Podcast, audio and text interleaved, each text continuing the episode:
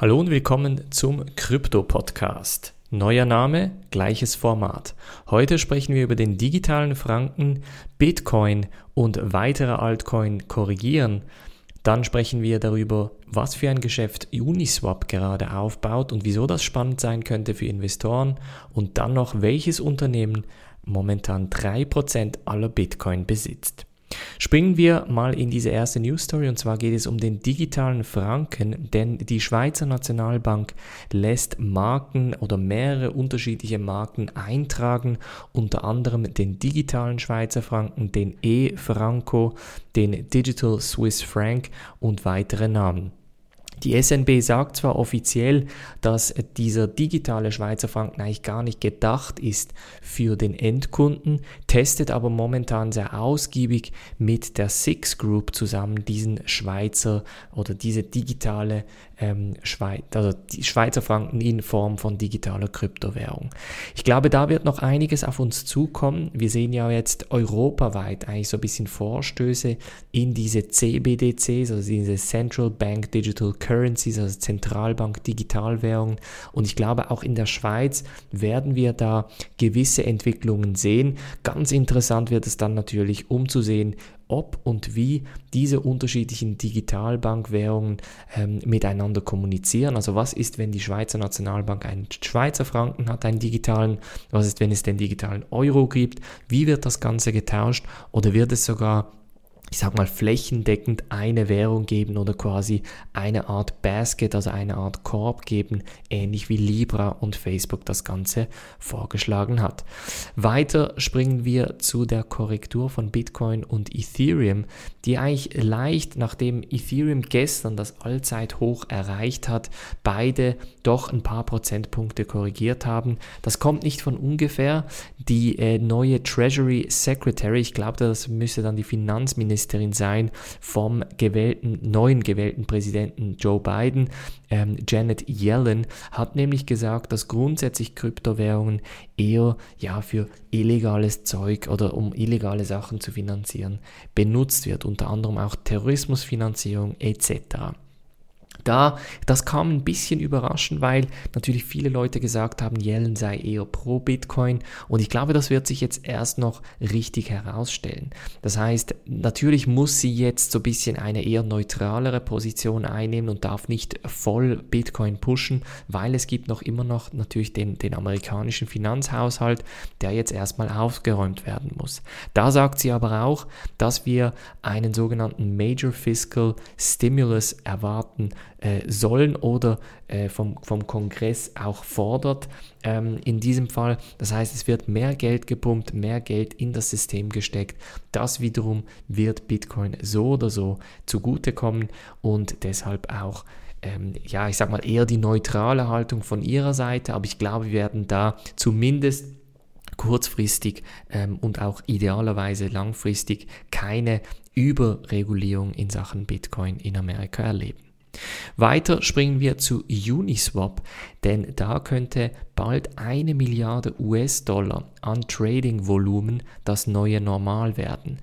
Das, die Uniswap-Geschichte, die finde ich sehr, sehr spannend. Ich werde da dazu eine spezielle Folge machen, entweder in Video oder Podcast oder idealerweise beides, bei welcher ich auch das, das Businessmodell grundsätzlich analysieren möchte und so grundsätzlich auch verstehen möchte oder euch erklären möchte, wie das Ganze denn funktioniert, beziehungsweise wie es denn so weit gekommen ist, dass eine Seite die komplett dezentral ist, so viel Volumen abhandelt.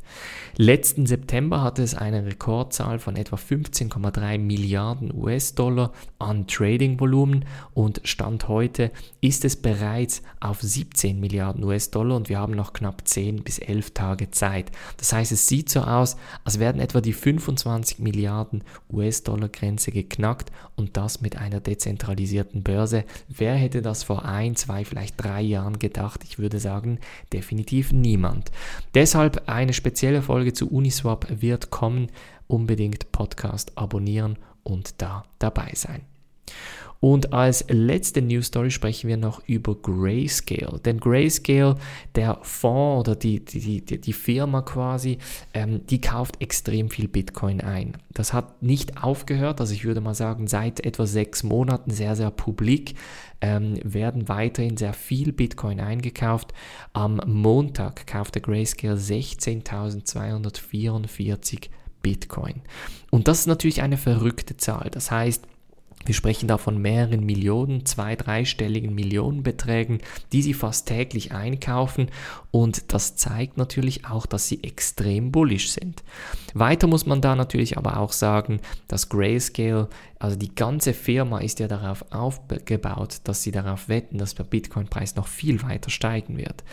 Ich gehe mal davon aus, ich weiß es nicht, wie publik jetzt das Ganze ist, aber ich gehe mal davon aus, dass bei extremen Steigerungen Grayscale grundsätzlich auch äh, äh, verkaufen wird, um da entsprechend Profite abzuwerfen. Denn ein Sprung von, von schon nur 35 auf 40.000 US-Dollar würde Grayscale natürlich extrem viel Geld einbringen und dieses äh, das als Profit dann auszuweisen und den Investoren auszuzahlen, wird natürlich Grayscale auch zugutekommen. Jetzt gibt es da, ich sag mal, zwei, drei unterschiedliche Perspektiven, wie man das als Investor anschauen kann. Auf der einen Seite sicher, man kann Grayscale Aktien kaufen, also es ist grundsätzlich ein Fonds, der auf Bitcoin läuft und den kann man äh, auch kaufen. Das heißt, ich gehe mal davon aus, dass auch der Fondspreis oder der Aktienpreis von Grayscale extrem steigen wird. Das wäre sicher eine These. Die andere These ist natürlich weiterhin Bitcoin zu kaufen, weil man davon ausgeht, dass wenn solange Grayscale einkauft, bedeutet das, dass der Markt sehr wahrscheinlich noch nach oben gehen wird. Ähm, eine andere ja, Perspektive ist hier sicher, dass Grayscale auch das XRP-Produkt gestoppt hat für den Moment. Das heißt, man kann weiter nicht äh, XRP einkaufen. Von daher äh, eine sehr, sehr, ja, ich sag mal, spannende Sache, wie sie ihre Strategie entsprechend aufbauen.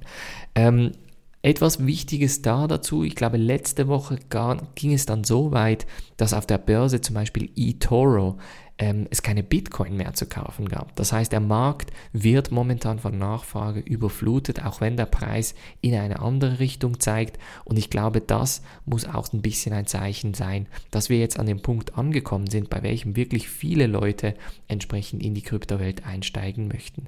Ich glaube da aber nach wie vor noch ein, an einen Altcoin-Run. Das heißt, solange Bitcoin da schön seitwärts geht, werden wir immer wieder stärkere Altcoins sehen und diese Altcoins analysiere ich natürlich in der Mitgliedschaft. Das heißt, wenn du da mitmachen möchtest, auf bluealpineresearch.com slash Mitgliedschaft. Das war's von der heutigen Folge des Krypto-Podcasts. Ich wünsche dir einen ganz schönen Tag. Wir sehen uns oder hören uns morgen wieder. Macht's gut und bis dann.